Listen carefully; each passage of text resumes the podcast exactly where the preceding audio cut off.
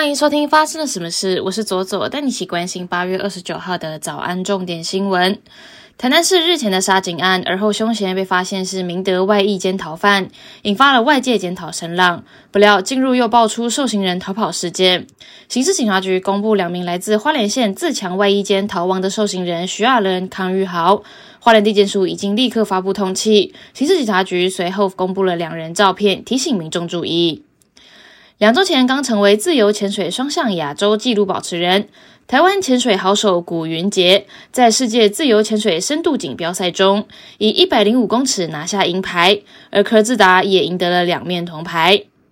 台北市副市长黄珊珊日前宣布辞职，并于二十八日正式宣布投入台北市长的选战。黄珊珊表示，推倒蓝绿高墙，只有台北做得到。自己已经准备了二十四年，对于这个城市的熟悉与热爱，可以立即上手，无缝接轨。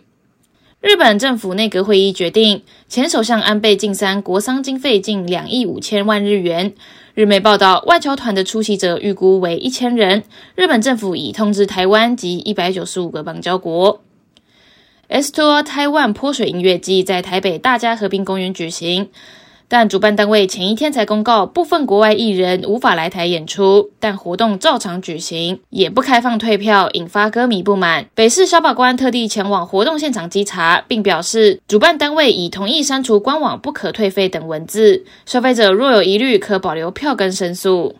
国际方面，在大学攻读政治学的瑞欧夫闯进了英国小姐选美决赛，他在这项盛会九十四年来首位素颜亮相的参赛佳丽。瑞欧夫表示，他之所以决定不带妆走伸展台，是希望鼓励其他女性欣然接受自己天生的外貌，并在这个沉迷社群媒体的时代，鼓励大家追求内在美。加拿大著名新闻主播五十八岁的拉夫莱姆任职于加拿大电视网三十五年。他最近在推特透露，他被通知终止全国新闻主播的职务。这个决定令他感到震惊和悲伤。电视台高级主管在一次内部质询中表示。谁批准让拉弗莱姆顶着一头灰白发上镜的？引发网络的舆论沸腾。为了力挺拉弗莱姆，温蒂汉堡在社群媒体上更新头像，将标志性的红发换成灰发，一起反对性别和年龄歧视。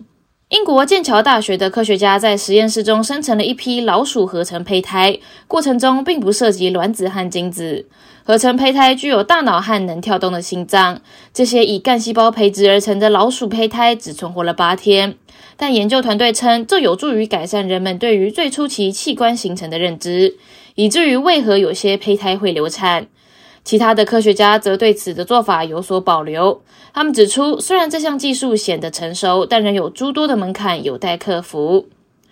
中国四川三星堆遗址经多年挖掘，连续出土八个祭祀坑，其年代及文明归属一直无法确定。日前，在挖掘一件约一公尺的青铜器神兽时，央视记者竟在采访拍摄时坠落现场的坑中，疑似导致千年的文物破碎。接下来，我们来聊今天的发生了什么事。今天要聊的是来自台中资优班的狼师案。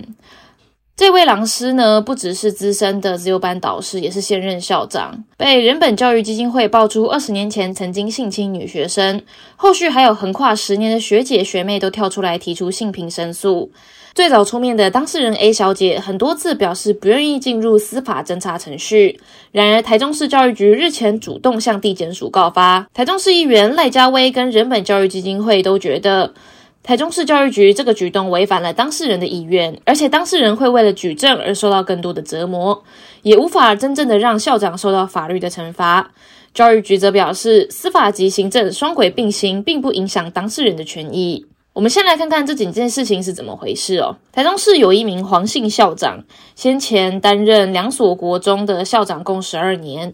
并获得颁发资深优良教育行政人员。他过去呢，在担任某一个明星国中的资优班导师的期间，曾经私下开设补习班，每班的人数都破百，也获得了家长和学生的肯定。后来也顺利的担任该校的主任，并且考上校长。那人本教育基金会在十七号的时候召开记者会哦，有一位 A 女指控，二十五年前就读资优班的时候，遭到国二导师迫使她在教室。保健室、出游的旅馆，甚至他在车上发生性关系，威胁不能公开这件事情，否则就会进行报复。那被害人的父亲在得知真相之后就非常的心痛，而且这一位狼师还打电话给这位爸爸，希望事情不要闹大。在后续采访的时候还说，不懂得为什么这一位女性要毁损她的名誉。但在这一位勇敢出面的 A 小姐之后，陆续有三位横跨十年的学姐学妹出面指控，说也遭到了这一位郎师的性侵。目前的累积的受害女性已经多达了十多位。人本教育基金会就表示哦，事发之后，台中市政府非但没有主动的进行扩大调查，反而处处包庇跟放水这一位校长。市府三次打电话建议当事人到法院提告，甚至帮忙约好律师，但是当事人当下就有立即的拒绝，并表示不同意进入刑事诉讼。但是台中市政府却大动作的在地检署职权告发。目前这个案子由于刑法已经超过了追诉期，市府早就清楚现阶段的法院并不会受理。那这个举动呢，很有可能是企图帮加害者取得社会的无罪证明，借此来混淆视听。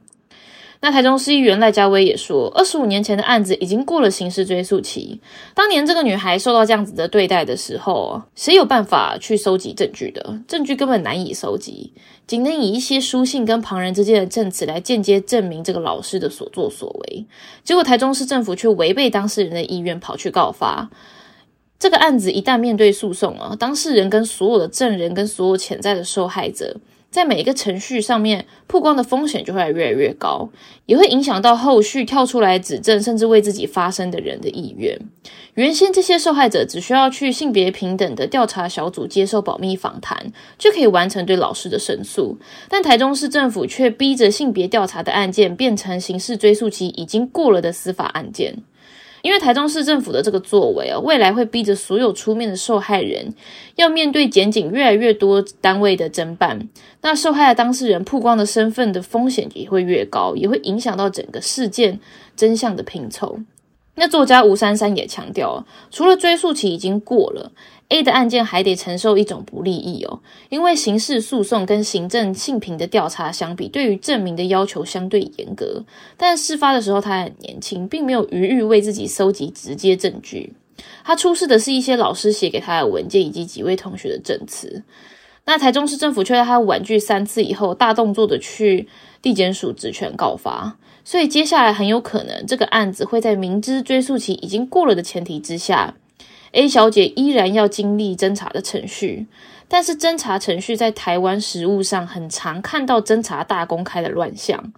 根据人本基金会过往的经验哦，学校的性暴力受害者的身份在性平调查的时候，通常都可以保密的比较好。但是只要进入刑事诉讼的侦查程序，就会开始接到媒体的电话，这些受害者的心情的影响也不得而知。那在台中市教育局的说法上面呢？他们说，根据刑法的第两百四十一条规定，公务员因执行职务的时候有犯罪嫌疑的人，应该要告发，而主动的向地检署告发侦办。对于当事人担心司法调查程序可能曝光的风险会更高，教育局则表示，哦，刑事程序的调查比行政调查有也比较缜密，那侦查过程中保密的义务也会更强。那一方面移交检察官做进一步的侦查，另外一方面保持原有的调查程序双轨并行，并不会影响到当事人的权益。那对于外界质疑这个案子已经过了法律追诉期的这件事情哦，